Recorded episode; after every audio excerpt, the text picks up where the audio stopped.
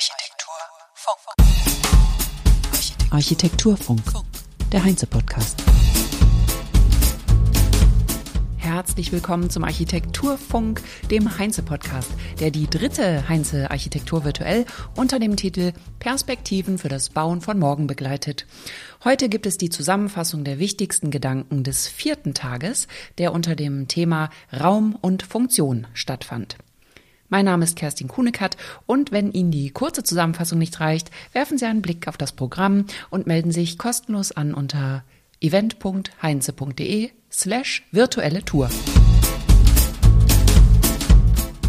Die erste Keynote am Morgen war nicht nur außerordentlich gut besucht, ein Zuschauerraum wäre mehr als voll gewesen, sondern auch sehr lebhaft. Die ersten Fragen an die Architektin Paola Banja hagelten schon herein, bevor sie ihren Vortrag begonnen hat. Und nachher ging es lebhaft weiter, nicht nur mit Fragen, sondern auch mit viel Lob, wie toll ihre Arbeit sei. Worum ging es also? Mikroapartments mit 25 Quadratmetern oder weniger kennen wir aus Tokio oder New York. Aber wie sieht es in Europa aus? In Berlin? fragt die Moderatorin May-Britt Frank Grosse und Paula Banja meint, dass Berlin immer eine Stadt mit viel Platz war, mittlerweile aber auch dieser spürbar knapp werde. In Paris und Barcelona sei es nicht anders. Mini-Apartments werden immer bedeutsamer für das Wohnen in den Metropolen. Paola Banja hat sich auf die Ausgestaltung von kleinen Räumen, Wohnungen und Mikroapartments spezialisiert. Und man kann nur sagen, zum Glück, denn in ihrem Vortrag Kleine Räume, große Wirkung zeigte sie anhand von drei Projekten, welche räumlichen Wunder sie vollbringen kann durch den richtigen Einsatz von Tageslicht, Einrichtungen und Spiegeln. Aus Miniaturräumen, wir sprechen von Raumgrößen zwischen nur 10 und 57 Quadratmetern, holt sie das Maximum raus. Wie geht das? Ich fasse zusammen. So viel Tageslicht wie nur irgend möglich muss in den Raum geholt werden. Blickachsen im Raum sollten so lang wie möglich sein, was unter anderem erreicht wird, wenn Volumen nicht an der Decke abschließen, sondern Abstand zur Decke einhalten, sodass der Blick weitergehen kann. Materialität reduzieren, keine Unruhe durch viele verschiedene Materialien reinbringen. Stauraum, Stauraum, Stauraum schaffen. Multifunktionalität von Räumen und Sachen erdenken. Das ist die Schnittstelle zwischen Architektur und Projektdesign. Paula Banja meint, ein Element kann mehrere Funktionen haben. Zum Beispiel eine Fensterbank als Tisch, ein Treppenabsatz als Stuhl, ein Bett, unerkennbar als Raumvolumen mit viel Stauraum. Keine Möbel frei im Raum aufstellen, sondern so planen, dass der Raum maximal frei und ruhig ist. Paola Banja zeigt eine kleine Altbauwohnung in Berlin-Schöneberg. Die Vorher-Nachher-Bilder sind wirklich beeindruckend. Aus einem wirklichen Loch, wie ich das jetzt mal subjektiv nenne, schafft sie einen freundlichen, schönen und lichtdurchfluteten Raum im ersten OG. Ich sagte ja, dass sie quasi wundervoll bringt. Erstmal hat sie die abgehängte Decke entfernt und die volle Raumhöhe genutzt, eine zweite Ebene reingebracht, zu der eine schmale Treppe führt und die durch ein kleines Fenster auch mit Tageslicht versorgt wird.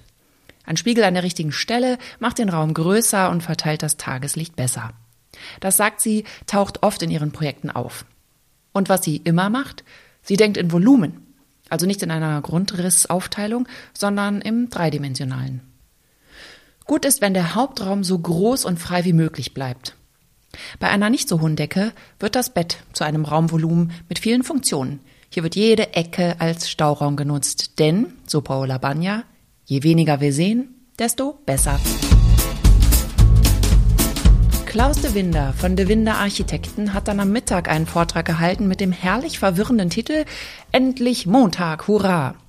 Dachte man am Anfang vielleicht, das werde ein Vortrag über den unendlichen Spaß, den die Mitarbeiter anscheinend bei der Winterarchitekten haben, wurde schnell klar, dass es um mehr ging, nämlich um die Frage, welcher Raum lässt uns, also uns alle, nach dem Wochenende wirklich gerne zur Arbeit gehen? Und obwohl er die Pandemie des Themas müde, wie wir alle, nicht erwähnen wollte, hat er es doch getan und das war gut so, weil doch interessant.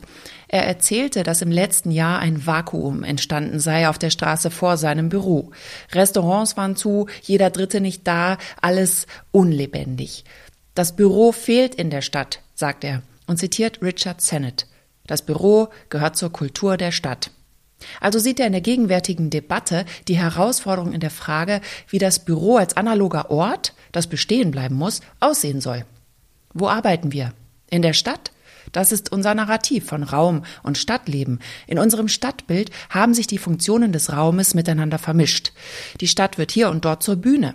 Und wenn die AkteurInnen weg sind, dann ist der Raum ein völlig anderer, ein verlorener. Ohne Akteur kein Raum, könnte man sagen. Das erleben wir gerade stark. Aber es gibt auch ein paar Akteure, die Räume beleben, derzeit durch temporäre Nutzung zum Beispiel. Ein guter Stadtraum ist wie ein erlebbares Gebäude. Als Vorbild eines solchen zeigt Klaus de Winder die Ikone Zentralbeher von Hermann Herzberger aus den 1960er Jahren. Die Größe der Räume erlaubt sowohl Gemeinschaft als auch Rückzugsmöglichkeiten. Sichtachsen, hier haben wir das Wort wieder, sind in diesen Räumen lang und vielfältig.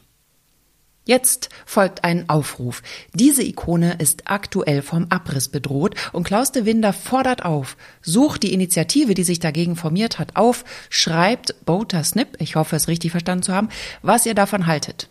Helft, das Haus zu retten. Zurück zum Thema. Wenn wir nun ins Innere schauen, hat die reine Büroetage ausgedient. An verschiedenen Projekten zeigt Klaus de Winder, was er unter einem Hybridraum versteht. Ob es für einen Online-Versender, ein Forum für Elektromobilität oder ein Verlag ist, Identifikation mit dem Unternehmen hängt von dem Zweck des Unternehmens ab. The purpose counts.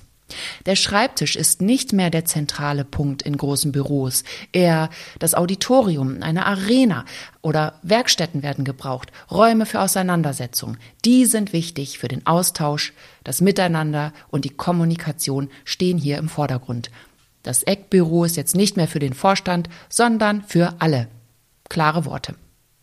Witz und Heiterkeit dürfen auch nicht fehlen. Der heitere Raum entsteht durch Farbe und auch durch die Darstellung der AkteurInnen.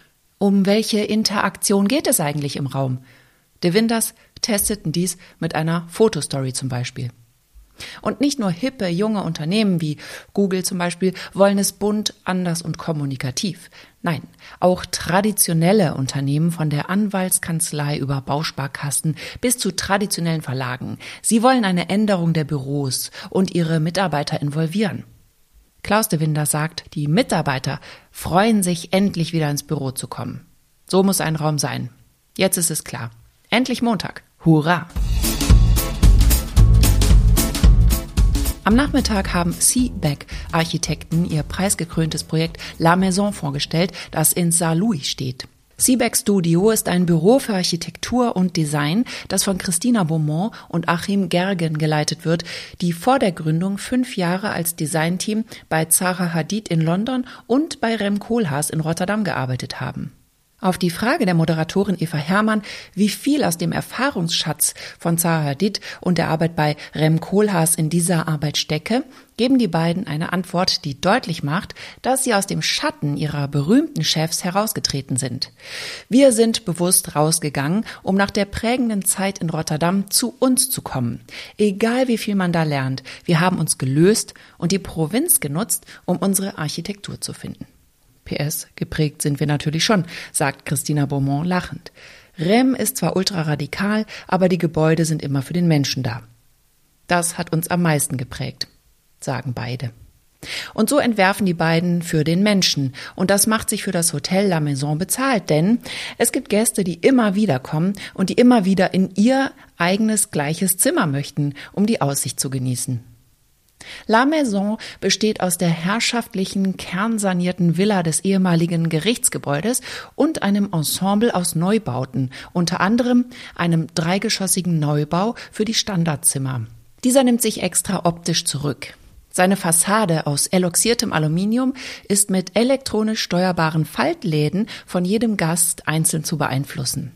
Geschlossen, also glatt am Morgen, kommt mit den individuellen Bedürfnissen des Gastes morgens Bewegung in die Fassade, wie sich öffnende Augen, die sich abends dann auch wieder schließen, das Gesicht des Hauses glätten und dezent das Innenlicht nach außen lassen.